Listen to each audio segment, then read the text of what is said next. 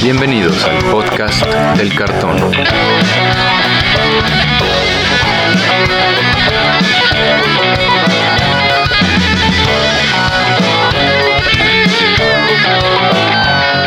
Arrancamos.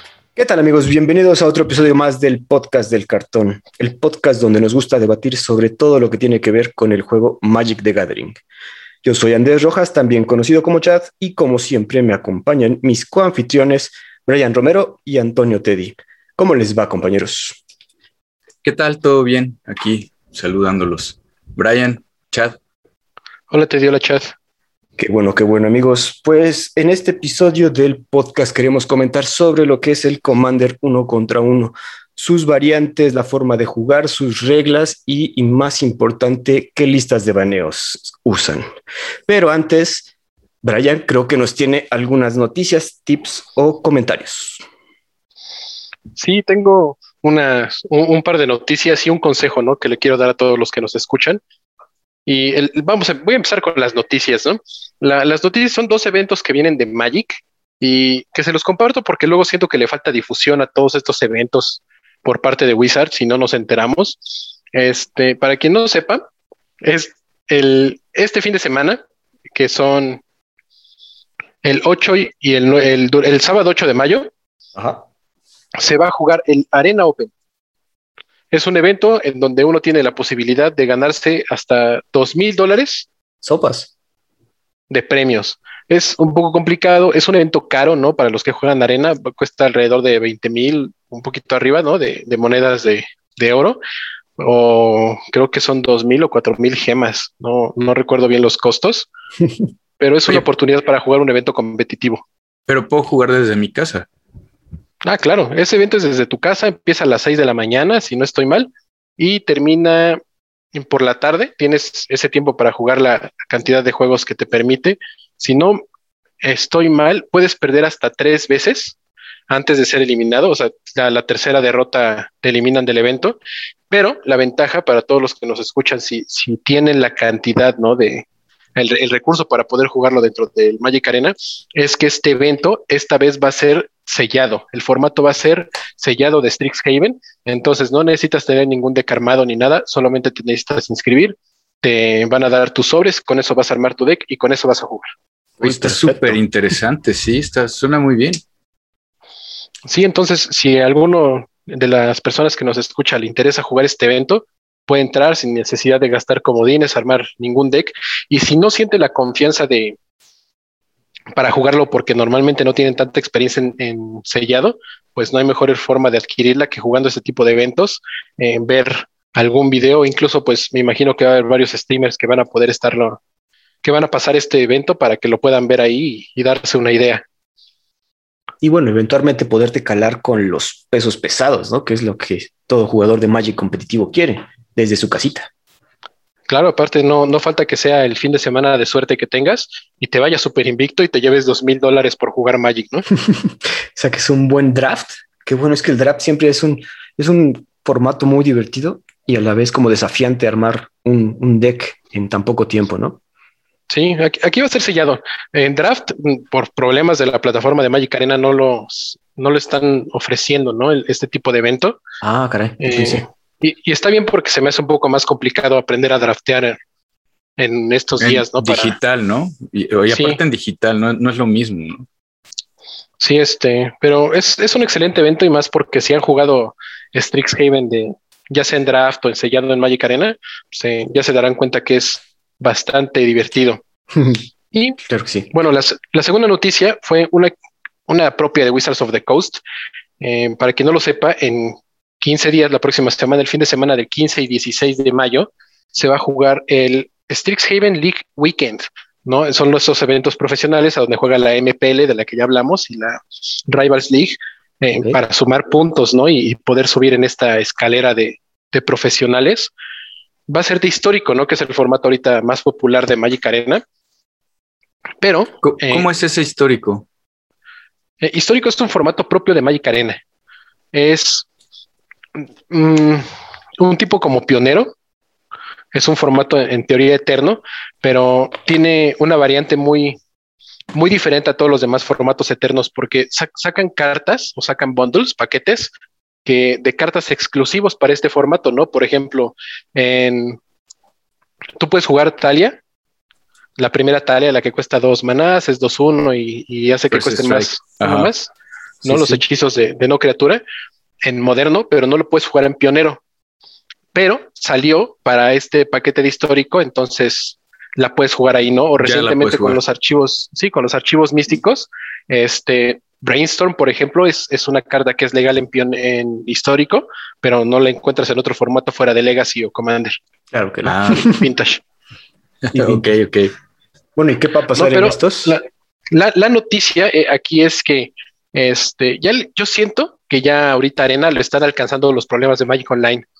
Salieron con la noticia de que para este evento van a estar baneadas 10 cartas 10 cartas exclusivas, estas cartas modales que recibieron este nombre de Modal Double Face Cards, eh, ahorita que en, en pero que, están afectando el juego y, lo están bugueando, ¿no? Bugs que han tenido quejas ahorita muchos de los jugadores de Magic Arena de, con cartas de Ixalan, ¿no?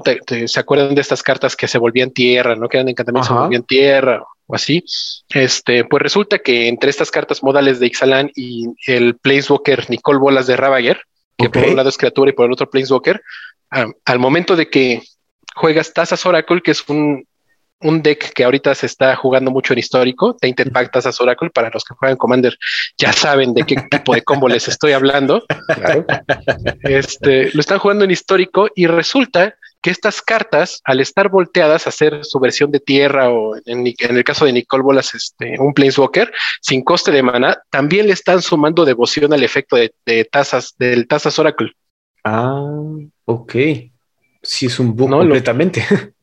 sí, es, es un bug en que, pues bueno, no se habían percatado de que existía hasta que ahorita se salió Tainted Pack en los archivos místicos de Strixhaven y la gente empezó a jugar Taz Oracle con estas cosas, ¿no? Digo, la mayoría de, cartas modales de Ixalan no ven juego en, construido, más que Search for Ascanta, que es una carta de las que todos recordamos se jugaron en, todos los decks de control posibles. Mejorcitas cartas, sí. Sí, este, y Nicole Bolas de Ravager, ¿no? Que es una carta que sí ve bastante juego en histórico y que ahorita pues está afectando esto por, por estos errores de la plataforma. Oye, ¿y el Growing Rights of Mock no se juega? No, o sea, es una carta que, he encontrado, creo que su nicho en Commander y se, y se juega bastante, pero en eh, ahorita el problema es este bug que encontraron con el Taz Oracle y que lo van a tratar de evitar para que, pues lo sabemos, ¿no? En su transmisión de este evento o en la transmisión de los streamers de este evento que va a suceder, mm, pues la plataforma no quede mal, ¿no? Y se vean aquí los errores. Ya, ya, y tiene que ver con el azul, ¿no? Por tasas Oracle. bueno, y la gente se está quejando, está diciendo, es correcto, como que cuál es el consenso en las redes sociales. Yo medio vi que la gente está diciendo, oigan, pues tienen tiempo como para arreglarlo, ¿no? Sí, normalmente estos, este tipo de eventos dejan pasar bastante tiempo de que salió la expansión a que los organiza Wizards para que no encuentres este tipo de errores, ¿no? El problema es que lo, que pasa en Magic Online, ¿no? Las interacciones entre las cartas de Magic son tan complejas que el estar cambiando toda la programación del Magic Arena me imagino que ha de ser súper complicado, ¿no? Es, es un trabajo titánico lo que se llevan estos programadores cada vez que sale una nueva expansión. Y pues hay que ser honestos, ¿no? Eh, meter este todos los datos de la nueva expansión y encontrar esas pequeñas fallas que no las ves hasta que de repente sale una carta nueva ahí, es muy difícil. Yo me imagino que como programador es muy complicado prever uno, dos o tres años hacia adelante de nuevas interacciones, sobre todo cuando no las tienes a la mano, no las tienes inmediatamente. Entonces, estar reparando es mucho más difícil que, que si tú tuvieras la planeación de un año de expansiones y decir, ah, mira, este efecto es así, este efecto es asado, y yo supongo que estas nuevas cartas no, no estaban cuando se desarrolló la, la, plataforma. Sí, es muy complicado estar reparando en programación. Digo, yo no soy programador, pero trabajé con algunos y, y la verdad mis respetos por el trabajo que hacen. Y luego embonarlo con la interfase, o sea, que se vea bonito, que funcione, puta. sí, claro que sí, no, y estar corrigiendo el código cada vez que sale una nueva expansión, o sea, cada tres meses de, de Magic, sería prácticamente reprogramar todo Arena y, y creo que a la gente tampoco le gustaría, ¿no? Es, es, lamentable, ¿no? Que lleguemos a, esta, a estas situaciones como pasa muy seguido en Magic Online porque tienen todas las expansiones de la historia de Magic y, y que ya les esté sucediendo también en Magic Arena, ¿no? Porque bueno, todos lo sabemos, ¿no? Es, es algo que se sabe que el juego es muy complejo. Entonces, pues mientras más expansiones salen, más interacciones les encuentran y con cartas que a lo mejor nunca iban a ver juego hasta que salió esta carta. Entonces sí, este, pues bastante malo, ¿no? Que, que le esté pasando esto a Wizards. Te voy a decir Pero, algo. pues, esperemos. Magic Online tiene la ventaja que no tiene una interfase tan robusta, tan complicada como, como Arena. Entonces, digamos que si en Magic Online es difícil, en Arena me imagino que es mucho más difícil. Sí, o sea, es algo que, está, que pasa constantemente en, en Magic Online y son quejas de todo el tiempo, ¿no? Y de toda la vida de, de la plataforma. Y en Arena, pues, eh, espero que con todo el dinero que le está dejando Magic a Hasbro, ahorita lo utilicen para tratar de que estas, este tipo de cosas sucedan la menor cantidad de veces posible en el futuro. Sí, ojalá. Ojalá. Pero Sí. pues, como todo, pues es un videojuego también, ¿no? Entonces, todos sabemos de videojuegos bugueados, nuevos, nuevos updates para mejorarlos, nuevos updates para arreglar cosas. Es normal, yo creo. Sí, y bueno, dejando las, las noticias tristes de un lado, eh, quiero pasar a- con una recomendación, mi recomendación de la semana para todos los que nos escuchan. Eh, si juegan Commander, Vamos a hacer un más porque jingle es el esto. tema, es el tema de, de esta semana del podcast. Eh, digo, ¿a quién no le ha pasado que nuestro oponente nos hace tazas Oracle, nos responde con Demonic Consultation o con Tainted Pact y perdemos el juego? ¿Usted está harto igual que yo? Pues mi recomendación, mi recomendación de esta semana es que si juegas negro en tu deck, hay una carta que salió en Strixhaven que te permite responder a esta habilidad de Tazas Oracle y hacer que tu oponente pierda el juego. Ah, caray. Ok. ¿no? Es, una carta que, sí, es una carta que, que mucha gente no, no ha visto y que se las comento aquí para que sorprendan a, a- a ese niño combo de su mesa. Baleful Mastery. Se escribe Baleful Mastery. Es, es parte de estas cartas de, del ciclo de cartas que salió en Strixhaven que, te- que, que tienen un costo alternativo. No tienen un costo alternativo, son, Uf. es más bajo que el normal y tiene. Y, y lo que hace es que cuando tú las pagas por ese costo alternativo le dan alguna ventaja a tu oponente. Pues lo que hace Baleful Mastery es que cuesta cuatro manás, tres incoloros, tres genéricos, uno negro. Es un instantáneo que exilia una criatura o un Planeswalker. Pero tiene este costo alternativo de que si tú pagaste dos, uno genérico y uno negro, en vez de su coste normal, eh, va a hacer que tu oponente robe una carta. Entonces tú puedes responder a que tu oponente se quitó todo su deck, exiliarle la taza Oracle y hacer que robe una carta en ese momento antes de que resuelva la habilidad para que él pierda el juego. Uy, uy, que no te escuche ahí, Humberto, porque se va a enojar. Oye, me dejaste helado, con la boca abierta. Una carta sencilla de conseguir porque está, digamos, está circulando en, el, en, en las tiendas y con los amigos y así. Y que, que encima de todo tiene un coste alternativo y gracias al coste alternativo es que, que puedes responder. Está, está muy buena la, la, la técnica. Muy Sí, es una pequeña alternativa, una pequeña alternativa para responder este combo sin, sin gastarte los miles de pesos de tu bolsa, sin quedarte pobre en el intento y, y pues que puedes sorprender a tu, a tu oponente, ¿no? Muy buena idea, Brian. Y hablando de Commander, hoy precisamente vamos a hablar de Commander, pero un tipo de Commander diferente a mi punto de vista. Commander uno contra uno. ¿Qué es lo que ustedes saben sobre Commander uno contra uno? Si quieres empezamos con Teddy, que es el que veo que está más interesado. Pues mira, hay varias maneras de jugar Commander uno contra uno.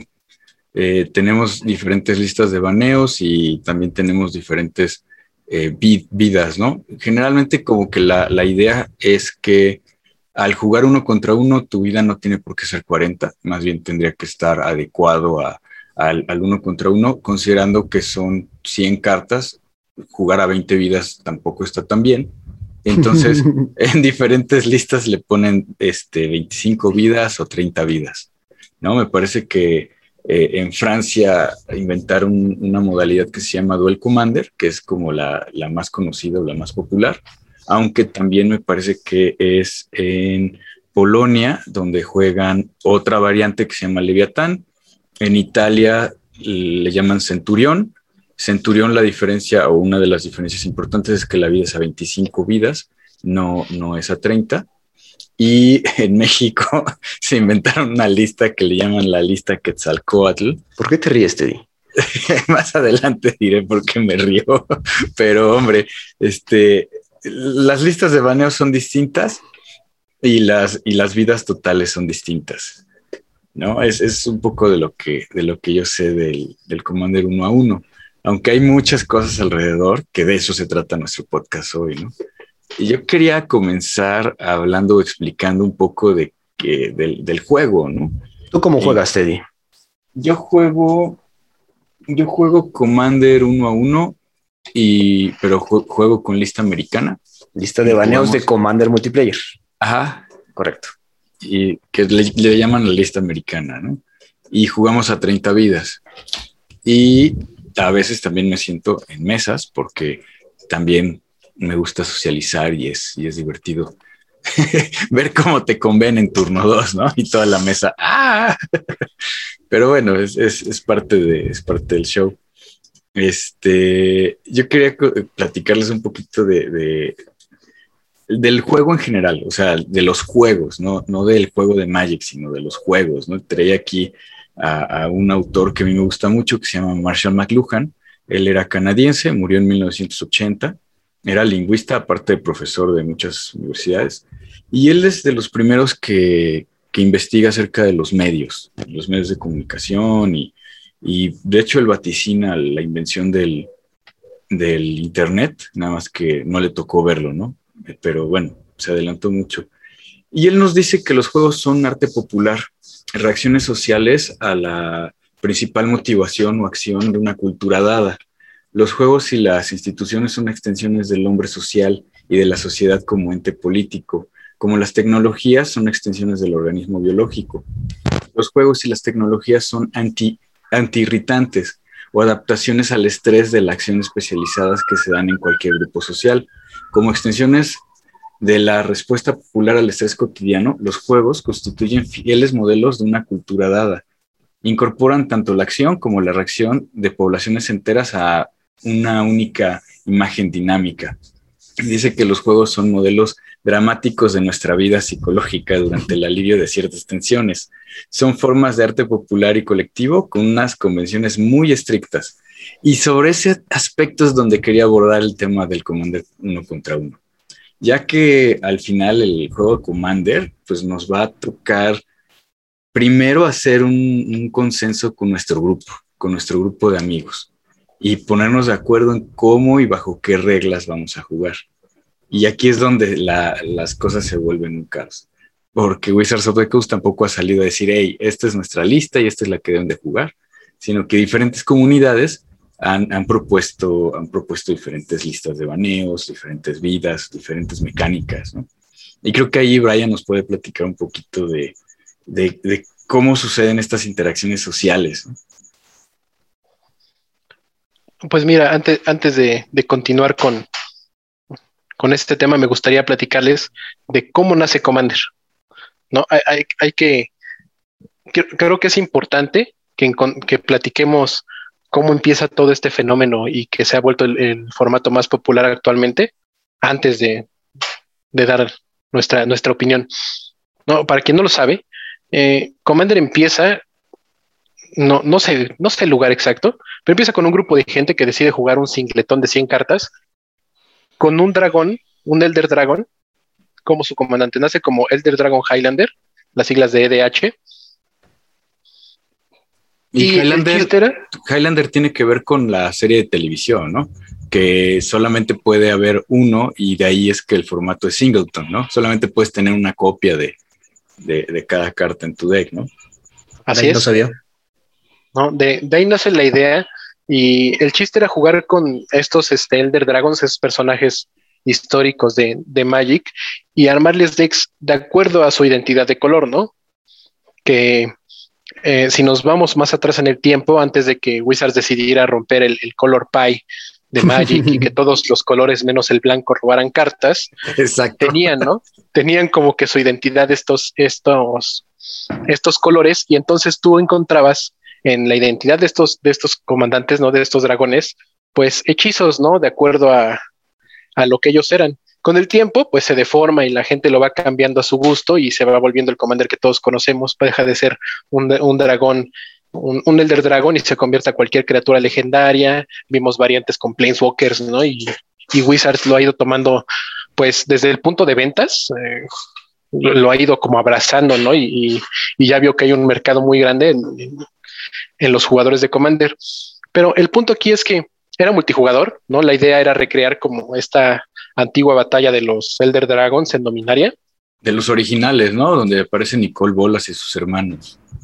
Así es, ¿no? Esta, esta batalla donde, eh, ya que ya sabemos en la historia que Nicole Bolas terminó ganando, pero era recrear esto y eran mesas multijugador, ¿no? Entonces el punto era como divertirte, ¿no? Siempre fue un formato, la idea de, de Commander o EDH siempre fue que te divirtieras, ¿no? Entonces jugar Magic de la manera más casual y así me tocó a mí conocerlo, me tocó conocer este Commander hace unos 11 años, 10 años más o menos.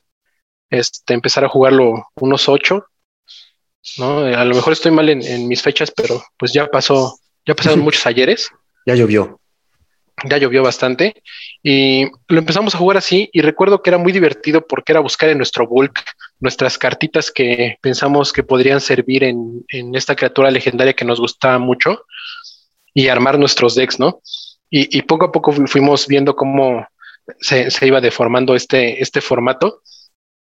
Y, nosotros, por, ejemplo, aquí en, la, en nuestra comunidad de Puebla, cuando empezamos a jugar, eh, lo jugamos siempre uno contra uno, ¿no? Y, y, poco a poco fue donde que, ah, pues de repente, no, pues es que se juega en mesas, ¿no? Y es el caos, ¿no? Lo, que conocíamos como caos en mesas de Magic y es todos contra todos en mesas de cuatro. Y algún tiempo había mesas hasta de 10 o 12 jugadores que eran una hora y media para que te volviera a tocar en tu turno bajar una tierra y vas.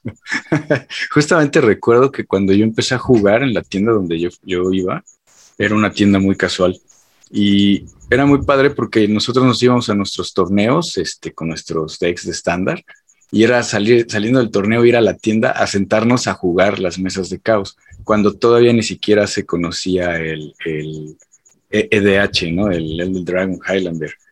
Y, después, como dos años después de que, de que yo empecé a jugar, fue que un amigo de la comunidad, saludos a Jerry, por si nos llega a escuchar, este amigo de Yuhu y de Frodo, saludos a todos ellos, llegaron con este, oigan, existe este formato, ¿no? De Elder Dragon Highlander y con Nicole Bolas y sus hermanos y tal.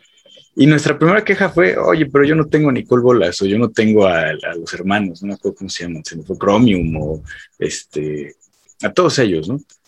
Y luego ya nos explicaron, no, es que ahora ya puedes jugar con, con, con leyendas, con cualquier criatura legendaria. Y ya fue que explicaron ese formato. Pero sí, así como lo describes, Ryan, justamente era la idea, ¿no? De sentarte a jugar durante horas, muchas horas, después a lo mejor de, de tu evento estresante, ¿no?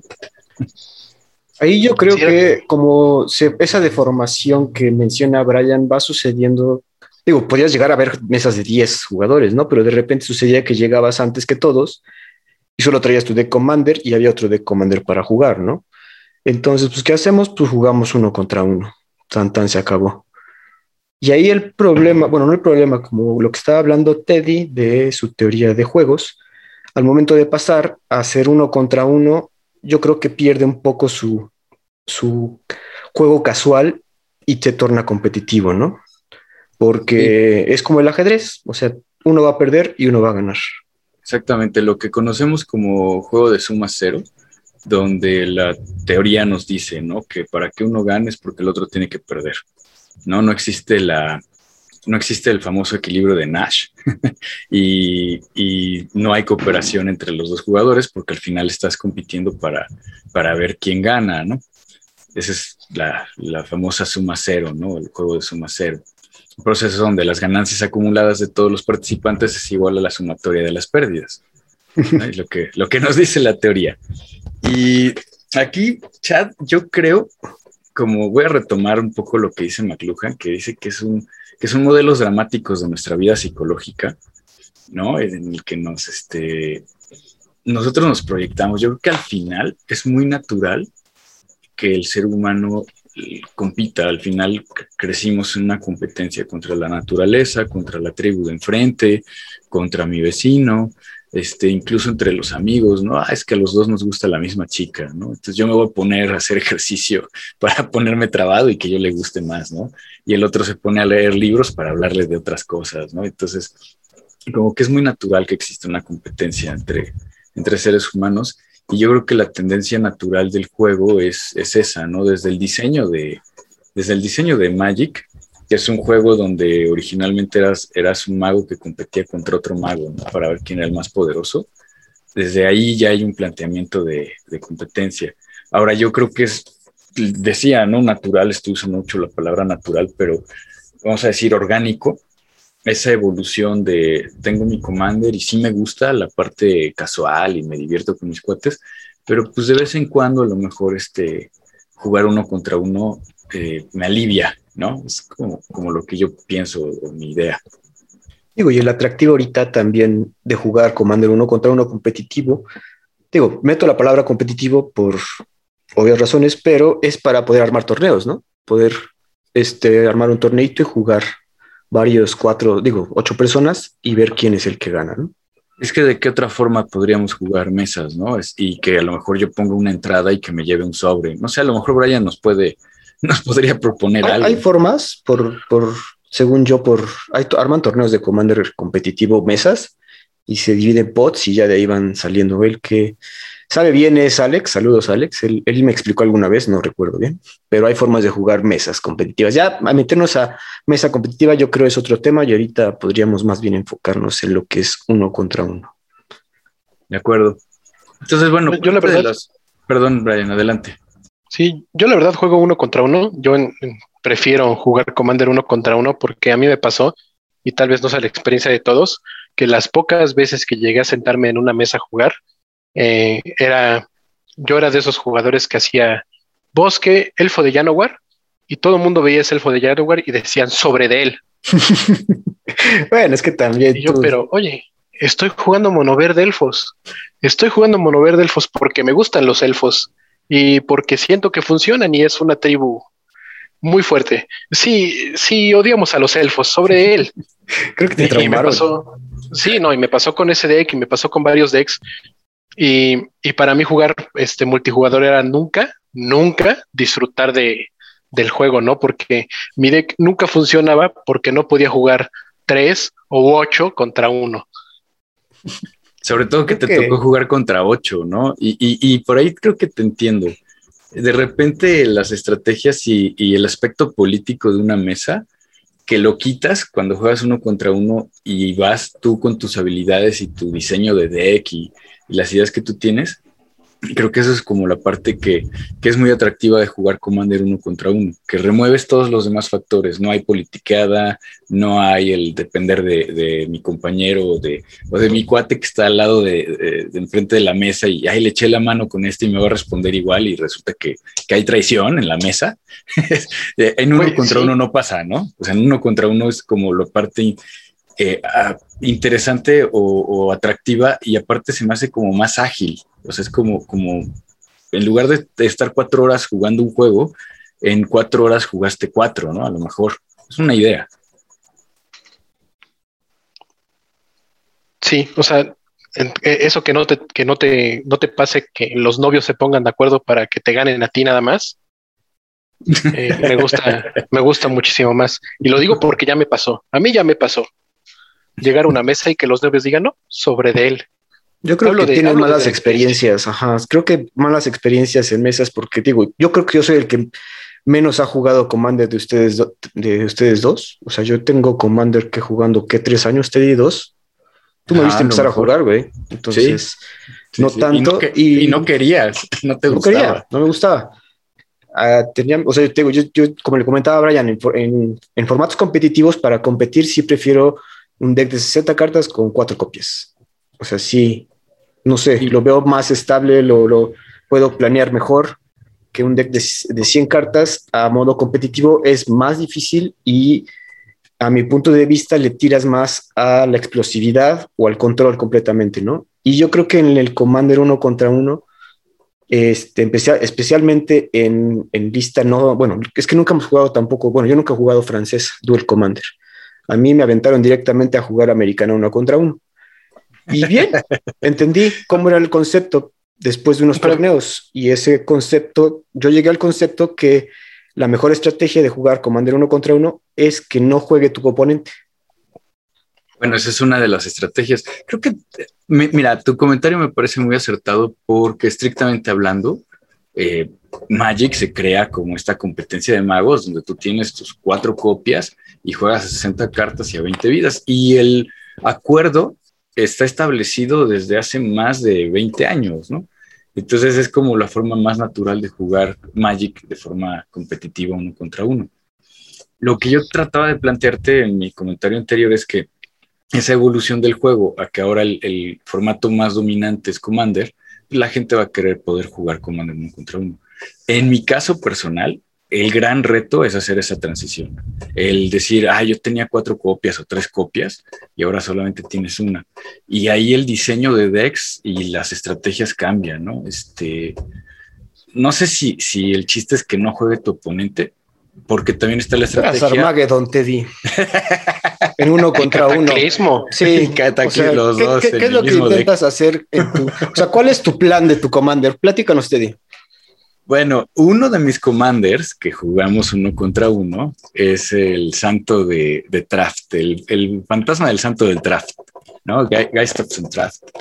Y el plan de acción de ese deck es ponerlo en juego y que pegue, y que pegue, y que pegue, y que pegue. Pero a ver, te ¿es el único comandante a donde juegas Armageddon y Cataclismo? juego blanco. en Calia también juego. Dilo, dilo Teddy, que, nos escuchen. En Calia también juego, juego Cataclismo y también juego este juego Armageddon. Son de los pocos efectos que sí son muy abrumadores de blanco, y, es, y es la parte bonita del blanco. También tienes ira de Dios. ¿no? Espérate, yo quiero que sepan, que sepan nuestros escuchas, ¿tú prefieres uno contra uno o las mesas? Yo prefiero uno contra uno, pero también es muy divertido llegar a jugar mesas. Y para mesas tengo, por ejemplo, una Lela. Y ese deck es todo lo contrario a los, a los otros dos decks. Es un deck para, para divertirse. Yo creo que con esa idea vamos a irnos a una pausa y Teddy nos va a recordar que es divertirse. Regresamos.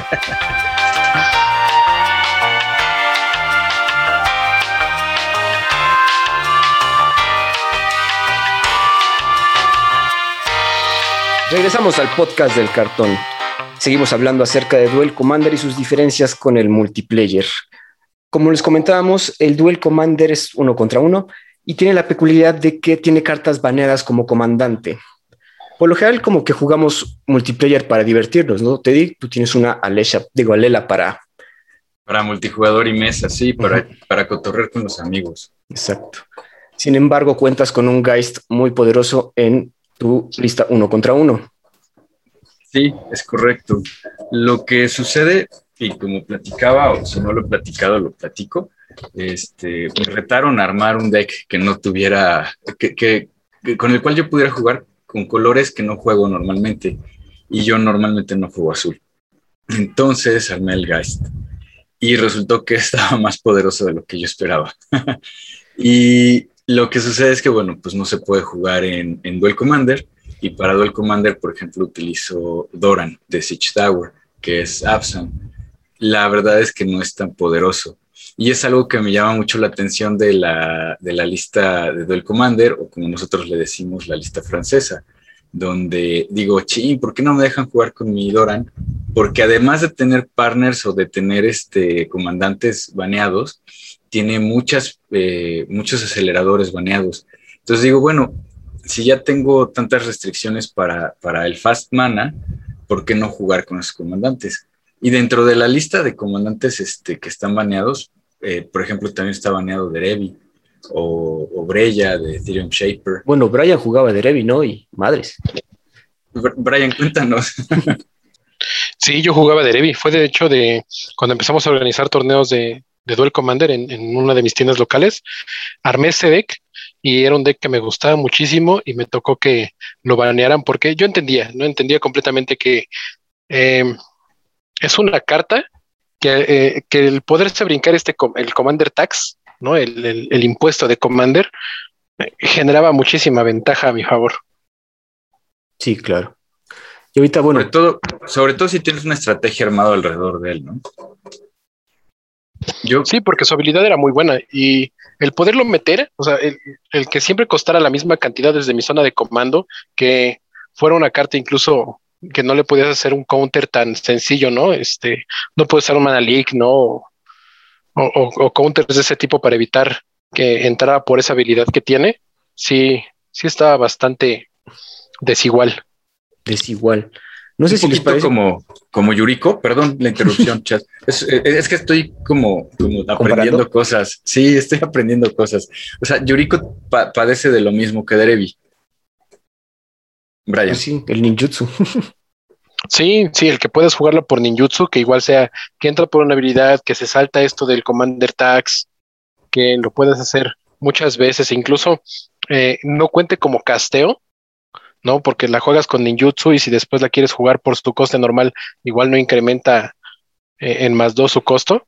Sí, sí está bastante desigual. Desigual. Digo, ah, el, digo, la lista de, de baneadas como comandante en Duel Commander, eh, como que esa tiene, tiene esa particularidad, ¿no? De, de, que todas estas cartas que de repente se saltan las reglas de, de Commander no deberían de jugarse. Por Ajá, ejemplo, los que tienen eminencia, ¿no? Arobo, este, el, el, Edgar Marco, o Markov, este, por ahí hay otro, el Oloro, ¿no? El famoso Oloro, que fue de los primeros comandantes que surgieron con esta habilidad que en ese momento no tenía nombre y que ya después le llamaron eminencia, ¿no? Uh -huh. sí, Adren. Ahorita revisando como otro, bueno, ¿les parece si vemos, bueno, estamos viendo la lista y si hay unos que saltan luego, luego, porque Baral es horrible jugar contra Baral incluso en mesa, estamos de Pero acuerdo. Te, te, iba a preguntar por qué, o sea, yo, es una duda genuina. Baral es una criatura 1-3 por dos manás, uno azul y uno incoloro. Uh -huh. Y lo que Baral hace es que cuando tú counterías un, un, spell, este, te permite robar, ¿no? No, te voy a poner la carta, Teddy. Todos tus instant o sorcery spell cuestan uno menos. Ah, ok. eso está padre. Ajá. Okay, eso, eso creo que es la, la, mayor, la mayor fuerza de Baral, porque normalmente cuando jugamos Commander, todos esos counters que cuestan de 3 para arriba, no los consideramos tan buenas cartas. Pero en cuanto Baral esté en juego, eh, todos esos counters se vuelven un counter spell o que, que, le suma algo, ¿no? Como por ejemplo, como Mana Drain, ¿no? Que no nada más es counter a un spell, sino que también tiene una habilidad extra. Uh -huh. Y sí, es creo que lo que le da fuerza a ese comandante, por ejemplo. Otro sería como Breya. Breya, ¿qué le podría, o sea, qué lo vende quebrado? Tiene varias habilidades quebradas. Fíjate que yo, yo a Breya no le encuentro mucha quebradez hoy en día no sé, en algún, en el momento en el que fue baneado, tal vez sí era un comandante muy, muy pesado, pero por ejemplo, en mi opinión, creo que el que te cueste cuatro manás de colores diferentes la hace muy difícil de jugar, sobre todo en un formato donde no tienes fast mana o no tienes eh, piedras de mana que, que, que te ayudan a, poder castearla rápido. Lo que sí es cierto es que es una 4-4 por 4 criatura legendaria, este humano este Legendary Artifact Creature es criatura artefacto humano que cuando entra a juego te pone dos este, topteros azules con, con, volar, con la habilidad de volar. O sea, tú dices que otra... no está quebrada, pero ya entra con, o sea, son tres criaturas en una carta. Son tres en uno, sí. Y aparte tiene la habilidad de que pagas dos y sacrificas dos artefactos, los que sea, y eliges una habilidad. Breya hace tres daños a un jugador o el, el, jugador, perdón, eh, la criatura objetivo gana menos 4, menos 4 hasta el final del turno o tú ganas 5 vidas. Eh, sí es una carta, lo que platicábamos en Trono del Drain, ¿no? Es, con todo el texto, ¿no? Es una carta... Es para Commander. Es, ajá, exactamente, está muy enfocada en Commander. Lo que a mí me llama la atención de Breya de que esté, de que esté baneada es que no la puedes meter en turno 2, ¿no? O sea, el que te pida cuatro colores... Claro, pero pues ya aún así llegando en turno 4, tres criaturas, ya estás armado sí está bueno, poderosa. Bueno, sí, o sea, sí, no, no se puede negar que es poderosa. Yo, yo sí cuestiono el que a lo mejor al paso del tiempo este, yo creo que ya hay cosas más poderosas o ya tenemos más herramientas para lidiar con ellas. Yo, por ejemplo, este, algo que nos ha, bueno, perdón, Algo que nos ha demostrado Magic a lo largo del tiempo es que todas esas este, habilidades que giran en torno a artefactos son demasiado buenas. Lo vimos en Mirrodin, que fue el primer caso, que este set, ¿no? Basado en, completamente artefactos con afinidad y tierras de artefacto y todo eso, pues le daban mucha ventaja. Digo, hay que recordar que Duel Commander se juega hoy en día a 20 vidas. Entonces, eso, eso de poder pagar dos manas, sacrificar dos artefactos que en teoría es todo tu deck, porque Breya eh, lo vimos, ¿no? Este, jugando nosotros, lo armaban este, con, base de artefactos y era poder hacer este tres daños, ¿no? A, un jugador, el removal, el que pudieras ganar vida. Es, pues son razones, ¿no? Que, que, por las que, por ejemplo, Olor está baneado, ¿no? Esa habilidad de eminencia con la que ganas vida constantemente te pone fuera del rango de muchos decks. O sea, tal vez Breya no sea la carta más ruda, ¿no? La, la carta más más fuerte de, esta lista de baneos, pero sí creo que es una carta que, quita posibilidad de que otros decks puedan existir. Por ejemplo, yo no veo tanto problema con este gordito, Bruce Starl, Burish Herder. Mm. Yo, tampoco. o sea, sí gana doble Ah, es que Lifelink, claro, ya vi. ah, te voy a decir. Yo, le he jugado, ¿eh? Eh, perdón, déjame decir qué, pasa conmigo. Yo no tengo mucha experiencia jugando Duel Commander. Creo que aquí el que más ha jugado Duel Commander ha sido Brian y, tiene experiencia en eso. Entonces, a lo mejor mi criterio para poder evaluar una carta si está quebrado o no en Duel Commander está limitado a mi experiencia de jugar uno contra uno con otra lista. ¿Pero qué decías de Bruce Star? Bueno, Brian. Es que, por ejemplo, no sé, no hace tanta falta jugar Duel Commander como para poder entender por qué este tipo de cartas luego están baneadas. Eh, lo vemos este, en decks de Winota, ¿no? Eh, o de Jirin en algunos casos, que estas, estas son cartas que cambian el estado del juego por esa habilidad. O sea, lo, vimos, por ejemplo, ahorita con Trono del Drain, ¿no? El, con esta carta Emberclip, el, el equipo que le da más uno, más uno y doble strike a una criatura. El poderle dar doble strike a una criatura es una habilidad muy fuerte. ¿no? Y, y, más en Commander, si estamos hablando de que le puedes dar este doble strike a una criatura, a una a tu comandante, ¿no? y, en vez de 21 daños, que el Dwayne Commander no se maneja el, daño de comandante, este, te, mata en un turno. O sea, tú, tú haciendo tus cuentas pensando que son este, cinco daños, ¿no? Lo que te va a pasar o vas a perder cinco vidas y de repente son 10. Sí, sí hacen mucha diferencia. Y más porque ves, la lista completa de cartas baneadas como comandante en Duel Commander y todas esas que le dan una, una fuerza como injusta a los decks agro, están baneadas. Ah, claro. Todos esos, esos, esos, comandantes que te dicen, este, tu oponente va a estar jugando a 20 vidas, pero va a parecer que está jugando a 10 o menos porque la, habilidad que manejan es muy rápida. Un, Vial Están baneados. Vial Smasher son daños seguros. Sí, Vial Smasher, este, el, ¿cómo se llama? El Goblin, el Cobalt, el líder Cobalt. Al Roga. está cero. El Rograk. No, ahorita los comandantes de este de Commander Legends. Legends. No, por ejemplo, Arden, que hace que equipe solo a una criatura gratis. Gratis. sí, lo hace muy fuerte. o el, sí, este, o el, o el caballo, ¿no? Que va aumentando el poder de una de tus criaturas cuando está, cuando está atacando. El caballito, el Kelet. Sí, ese está padre. A mí, a mí sí me gusta y cuando estaba, bueno, como que medio veía las listas del top 8 de Duel Commander y siempre estaba, porque sí se notaba el poder de estar aumentándole la fuerza. Por ejemplo, crack. Ser doble, o sea, poder duplicar, copiar tus spells también se me hace algo muy poderoso. Por crack cuesta dos manás. Y, aparte es un volado. O sea, lo que te pide es un volado, es, es un 50% de posibilidad todo el tiempo de estar copiando tus hechizos o que te lo sube la mano, ¿no es? Y, ya, o sea, ni siquiera es como, pues lo pierdes, ¿no? Se, va a cementerio y no resuelve, ¿no? Nada más es como, ah, lo regresa a la mano y pues vuélvelo a castear a ver si ahora sí tienes suerte. Sí, también y, aparte es, y aparte es partner, ¿no? Que te da esa posibilidad de jugar este, más colores y más abierto. Sí, claro, le metes un color azul digamos que le metes esa avechucha que también está baneada. ¿Cómo se llama? El Esior. El Esior. Esior también. No, o sea, no, no, digo, también no se ven uno contra uno porque sí está muy quebrado. O sea, todos los spells que castee tu oponente a un comandante cuestan tres más para castear. En uno y es un 1-3 volador por dos. O sea, está fácil. Yo, yo, por ejemplo, he visto que mucha gente habla de él, de Esior, jugándolo con Rogra, ¿no? Porque el Rogra vale cero y en el siguiente turno metes a Esior y ya es bien difícil quitarte. Están protegidos. Sí, están protegidos. Una que sí, ya, bueno, yo quiero un comandante, un comandante quiero hablar con ella, es Jessica, Jessica Trials Reborn, que también está barato. Es que también todos los comandantes baratos, quieras o no, están baneados. No todos, pero sí la mayoría. Cuesta tres manás y hace el triple daño. Cualquier criaturita que tengas te lo triplica. Se triplica. Con el enano, el de Throne of Eldraine, este.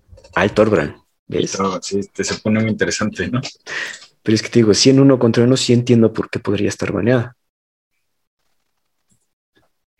Sí, te digo, todas esas, esas cartas que en, en, Commander no las vas a tener disponibles ahí como tu comandante todo el tiempo y estás jugando a 20 vidas que, salen muy rápido, sí. Ahí están, ¿no? Digo, por ejemplo, Surgo Bell Striker, o sea, el tener asegurado siempre tu drop de 1, 2, 2, que va a estar atacando, ¿no? las 20 vidas de tu oponente, sí, creo que es la razón por la cual está ahí. Claro, no, sí, sí es. Es que como dices, el hecho de que sea 20 vidas cambia toda la dimensión del juego de Commander y nos regresa a un ámbito un poco más competitivo de construido, ¿no? Sí, o sea, es... Tratan de que, aunque tal vez se vea una tendencia un poco más hacia el agro en este formato de Duel Commander, eh, pues le están quitando no todas las cartas que, le den demasiada fuerza como para que mm, no porque sea 20 vidas dejen de existir decks mid-range o de control, ¿no? Pues en primera instancia es lo que yo pensaría y también veo que está baneado Ursa. Y la, verdad es que yo no considero que Ursa sea muy rápido.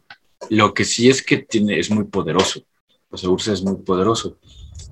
Sin embargo, no creo que sea un deck rápido. Ahí, ahí por ejemplo, no, no le veo la lógica a que esté baneado Ursa, sobre todo cuando no tienes piedras de coste cero. Pero no, pero Ursa era un deck más opresivo. Este, tener, por ejemplo, ¿qué era este? El artefacto este que se gira. Winter, Winter Orb. Winter, Orb.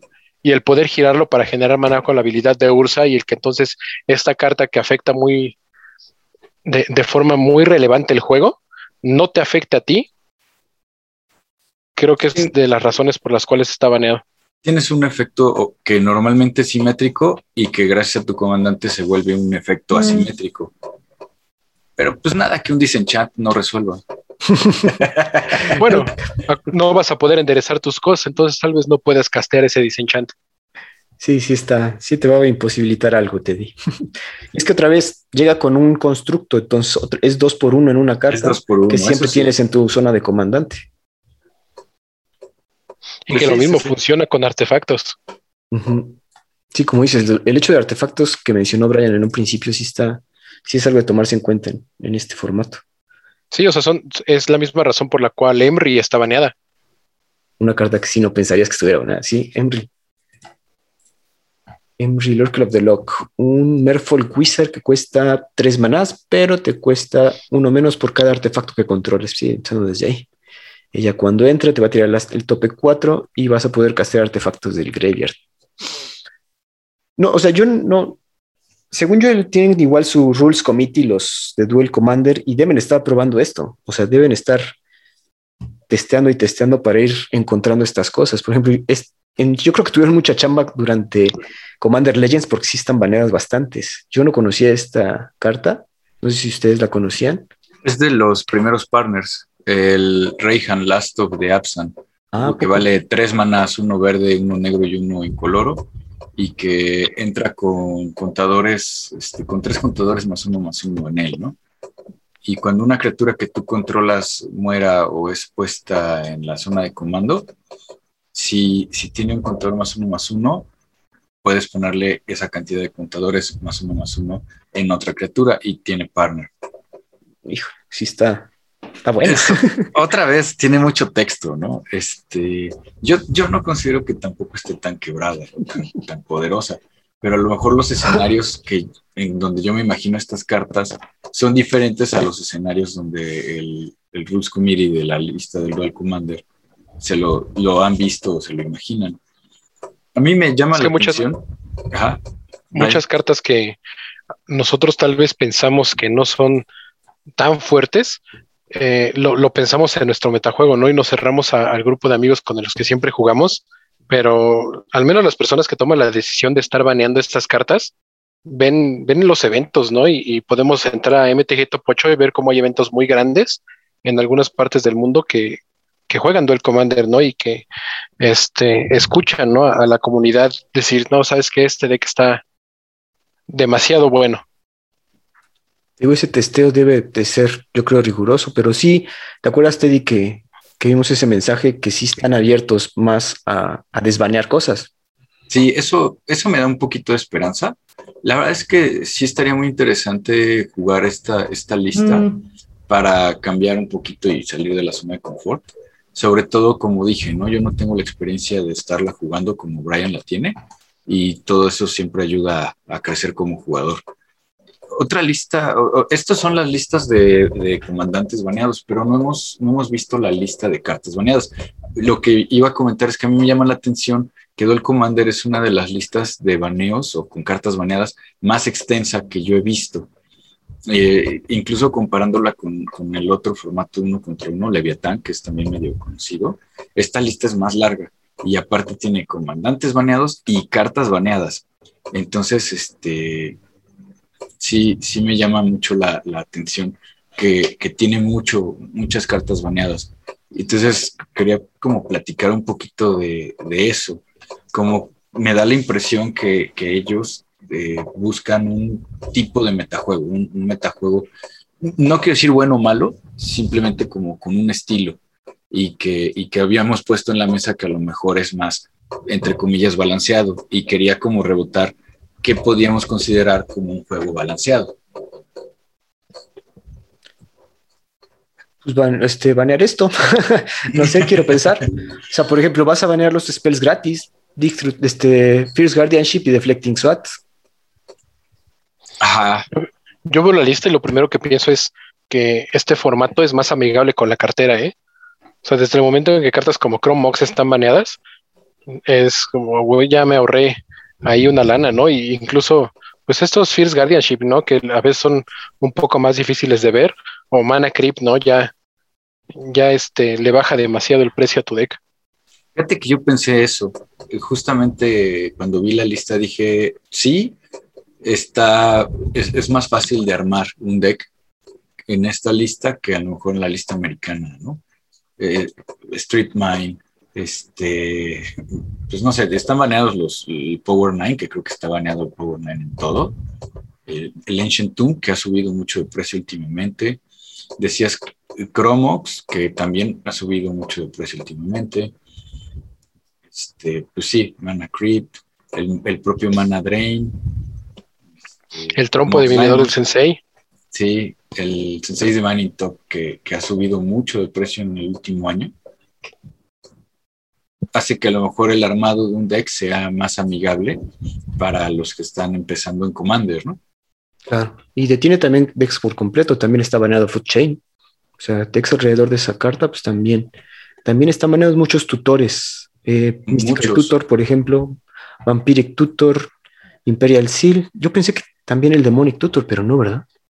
¿No? Demonic Tutor es legal. A lo mejor porque el Demonic Tutor cuesta dos y Imperial Seal y este Mystical Tutor cuestan uno. Ah, en Tom también está baneada. En, Tom también es, una carta que está baneada. Que a mí, por ejemplo, yo que juego Reanimator en, en Legacy, no está caro, o sea, no es una carta muy, muy cara, no es barata, pero no es cara. Y no sé qué tan efectiva sea en Commander obviamente en un Reanimator en Legacy es muy efectiva, es tu tutor de, por excelencia, pero acá en, en, Duel Commander con 100 cartas o 99 cartas en, el Wanchi o 98, mm, no sé qué tan, qué tan efectiva sea. Pero por ejemplo, también el, Great, el Eidolon, esa no es una carta cara, el Eidolon Great Rebel, el que hace dos daños y casteas spells de tres o menos. Ese yo creo que tiene que ver con 20 vidas, ¿no? Que están jugando 20 vidas y el Eidolon a lo mejor se vuelve muy abusivo, ¿no? Lo bajas y. ¿Cuál es esta? ¿Loyal Retainers? El, por ejemplo, el Royal, Loyal Retainers no se me hace una carta que digas, wow.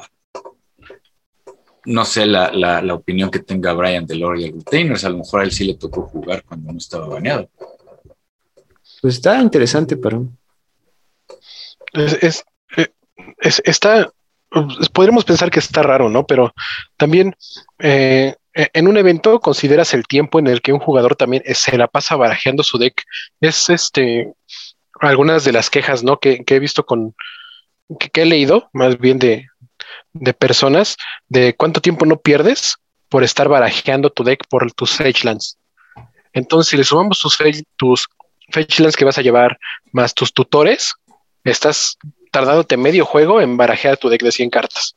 Claro, sí, no, es algo que no pensaba. ¿Qué otra está bañada? En general, esa es la perspectiva que ha tenido Wizards, ¿no? Quieren pues, que la gente gaste menos tiempo barajeando y que le inviertan ese tiempo jugando, ¿no? Bueno, Tazas Oracle está baneado. pues ese obviamente sabemos que es para darle variedad a, a, los decks y así que si estás jugando azul con negro, no, no a fuerza tengas que llevar esa win condition ahí. También está baneado el Protein Hulk, ¿no? Para ya no hay Sushi Hulk en este, en este formato. El famoso Sushi Hulk. Digo, también es un tutor, ¿quieres o no? Sí, claro. Escape Shift también es una estrategia que yo no pensé, bueno, sí, la veo muy viable en Duel Commander, pero sí, sí, encuentro la razón por la que puede estar baneada. Pues es que son eh, eh, es lo mismo, ¿no? De, jugar a 20 vidas. O sea, a lo mejor y decimos, bueno, pues en Modern se juegan, ¿no? Y es a 20 vidas. Eh, pero pues ya hablando de Commander, o sea, teniendo el pool de cartas tan grande y, que puedes estar jugando con cartas este, como Three Visits, ¿no? Que no tienes en, en Moderno que te buscan un bosque, ¿no? Por dos manas, sí, sí da bastante ventaja. O sea, hay, que pensar que esas cartas que, por ejemplo, muchas veces las vemos como Tier 1 en, ciertos formatos, e, en, en, este formato de Commander, en Duel Commander, pueden ser tal vez demasiado buenas, ¿no? Sí, te digo, debe haber pruebas alrededor de esta lista. Incluso está baneado nuestro compadre Uro. Oigan, y, ya que los, los, que se encargan de esta lista están abiertos a, cambiar un poquito, a, a desbanear, viendo rápidamente la lista, ¿cuál se les ocurre o cuál sería su elección para, para desbanear, vamos a decir, dos cartas? Viendo esta lista. Bueno, está baneado bueno. Dig Through Time, pero yo creo que se podría desbanear esa, quizás. Yo, yo coincido, yo podría desbanear Dig Through Time sin problema a mí me llama la atención, por ejemplo, Humility. Yo, yo desvanearía Humility. Un encantamiento que cuesta este, dos blancos y dos incoloros. Y está bien interesante porque cada criatura pierde todas las habilidades y es una 1-1. Entonces, pues Humility se me hace que, que puede entrar, que, que podría salir de, del baneo. Mira, esa, esa carta yo la veo baneada y digo que bueno, porque crea tantas, tantas interacciones tan complicadas para los jugadores que luego le tienes que estar hablando cada cinco minutos al juez para entender cómo funcionan las capas en el Magic y ver por qué la criatura, yo bajé mi humility, por qué la criatura de mi oponente va a tener más uno más uno y volar con su aura que le acaba de poner, ¿no? Ah, ok. Ah, te refieres a que es complicada para el juego, no agiliza el juego. Sí, creo yo no lo había pensado. Crea una, este, algo a lo que no, están no estamos acostumbrados como jugadores normalmente a, a, ver en juego, ¿no? El, cómo afectan las capas del Magic, ¿no? De, dentro de las reglas y de repente este, pensamos una cosa y hacemos eso como bajar humility porque con eso pensamos que vamos a cambiar el, juego completamente y de repente pues este, este efecto afecta en una capa distinta y entonces este, cuando le, explicas al jugador por qué funciona de esa manera el Magic, eh, que genera molestias. ok, ok. Pero por ejemplo, Back to Basics, yo también la sacaba. es que otra vez te estás metiendo con las tierras y vemos que no, no, o sea, no, con hacer que tu oponente no juegue. Te, ya, ya, nos dimos cuenta que quieres ser que el oponente no juegue. la opresión. yo, no, yo no consideraba que estuviera tan roto Back to Basics porque Back to Basics se arregla fácil. O sea, te juegas más tierras básicas. Sí, pero yo, creo, yo creo que una carta que tal vez no podría estar en, que, podría salir de la lista de baneos es Cavern of Souls. Por ejemplo, sí, muy buena. Digo, sí, yo creo que, lo mismo, ¿no? Pensamos que es un formato tirándole más agro. Y, y es bien padre tener como una defensa para los decks de control en una tierra. Eh, digo, tal vez este, si estás jugando verde, le vas a meter crop rotation y eso te haga más fácil buscar esta tierra. Y hay muchas más formas, ¿no? De buscar tierras específicas en Commander. Pero eh, el tener esa Cavern of Souls y el poder decir, ay, sí puedo bajar mi criatura sin que me tengan que hacer counter a fuerza. O sea, yo creo que es una de las cartas que puede estar afuera. Sí, podría servir, la verdad. Yo, también coincido contigo, Brian. me gusta que, que, puedas jugar, ¿no? Este, que te permita jugar tu Cavern of Souls alguna otra no se nos ocurre, ¿verdad? Yo, pues, a, mí, a mí, me encantaría, a mí me encantaría que no estuviera baneado de Revi, porque como me divertí, tal vez el problema fue que mis oponentes no se supieron divertir conmigo, mientras yo me reía girándole sus tierras. y, me gustaría verlo fuera de ahí. También Yuriko, porque es una, es un comandante que está muy dentro de mi corazón, a pesar de ser súper injusto en, en, en un formato uno contra uno, a mi parecer. Sí, sí, a, mí, bueno, en ese caso a mí me gustaría ver el Geist para poder jugar mi Geist en este tipo de listas, que se jugaría bien diferente a como yo lo tengo armado y eso me, llama la atención, tratar de adecuarlo para poder jugar eh, eh, a 20 vidas en, uno contra uno. Pero bueno, yo, yo decía Back to Basics y ya me regañaron, también dije el Humility también me regañaron, High Tide. Mucho combo. Oh. Es, que no, es que yo creo que también estas listas no están hechas para cómo, porque igual a 20 vidas no te da tiempo. Y High Tide creo que sí puede ser problemática. Que, sea un facilitador de un combo muy rápido. Bueno, decías Loyal Retainers, yo también sacaba Loyal Retainers. Yo creo que yo, yo desbanearía Wasteland. También, sí. No es, no, es, no es una carta que sea tan costosa, y menos ahora que salieron las expediciones de Zendikar pero y, me gusta que, tengas esa respuesta a, la tierra que no, que, te está afectando de más, ¿no? Porque muchas veces, si por ejemplo quieres armar un deck que gira en torno de tu comandante y te bajan este Maze of It, ya no tienes cómo, cómo ganar, ¿no? Y, se te traba el juego a ti. O, incluso el, o el Glacial Chasm, ¿no? Que también este es una tierra y es bien difícil de interactuar con su efecto. Pero hay Ghost Quarter. Hay Ghost Quarter y hay Terramorphic. Sí, hay No me acuerdo cómo se llama. A mí sí no me gusta Wasteland. Sí, se me hace. Muy fuerte. sí, e, es verdad, es verdad. Yo sí, sí, sí es verdad. Sí, este, ya recordé mis primeros tiempos jugando Commander y, la, y las veces que me hacían Wasteland a, a mis Bounceland, a mis tierras que me daban dos y te suben una tierra a la mano. Y, sí, ya, ya, me acordé del dolor. Tienes razón. Gracias, gracias por rascarme esa herida de nuevo, chat. es que sí es muy poderosa, parece que, no, pero, pero sí es que el quebrarte cualquier tierra, digo, no está, no es un no Mind, pero no básica, sí se me hace sin ningún drawback, es poderoso. Pero bueno, viendo que no todo el mundo está de acuerdo con las listas. Yo creo que es importante que las tiendas hagan sus propias listas. Digo, en tu metajuego tus jugadores van como decidiendo cómo jugar, ¿no? Sí, esa es una excelente propuesta, porque también es algo que en, nuestra comunidad hemos intentado y ha sido bien complicado, ha sido bien difícil, pero yo creo que la, propuesta de que cada comunidad haga su propia lista mm. hace que todos al menos se puedan divertir y puedan pues coincidir en, algo, ¿no? Este, por ejemplo, así rápidamente buscando encontré esta lista de una tienda específica, MTG Wolf, y diseñaron una carta prohibida, digo, ah, cartas prohibidas en sus listas que están parecidas, toman varias este, ideas de la francesa y la americana, y no sé, aquí la estamos viendo amigos, yo creo que, o sea, no tienen lo de así baneado como comandante. Que ya es una. Tienen a tu Geist otra vez ahí. Tienen a mi, tienen a mi Geist. Y a Delevi. Digo, ahí, y a Edgar Marco y a Yuriko. pueden ver que hay un patrón entre todos, pero por ejemplo está baneado Kinan. Eso sí no, no había visto. esa carta sí, sí se ve que está baneada por el metajuego en el que ellos tenían, ¿eh? Tal vez llegó uno de un jugador y este. Y yo siempre lo, siempre que llegué a platicar con la comunidad de crear una propia lista de baneos, era como de, ¿sabes qué? Cada mes, ¿no? O sea, cada mes analizar tu lista de baneos y si viste que tus cuatro eventos que tuviste, en uno por semana, eh, era el mismo, el mismo que se ve que tenía demasiada ventaja, eso es, ¿no? Sabías directamente qué es lo que tenías que banear. Digo, sí, pensar que tú vas a gastar una cantidad de dinero en armarte un commander y que después por ser como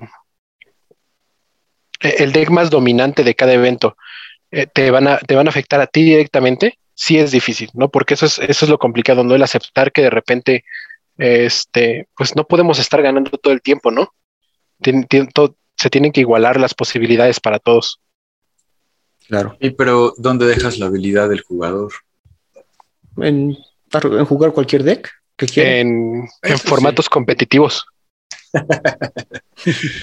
Oye, este, algo, algo te iba a comentar, Chad, de la lista de, esta tienda. ¿Cómo se llama la tienda? MTG Wolf. Wolf. Ajá, y estaba viendo que tienen eh, también tierras prohibidas mm. y coinciden muchas tierras, ¿no? Caracas obviamente creo que está en todas las listas por obvias razones. Pero, y parece que el, odio a Strip Mine y Tolarian Academy es parejo en todos lados. Oigan, no lo hemos dicho, pero para los que no sepan, MTG Wolf es una tienda mexicana.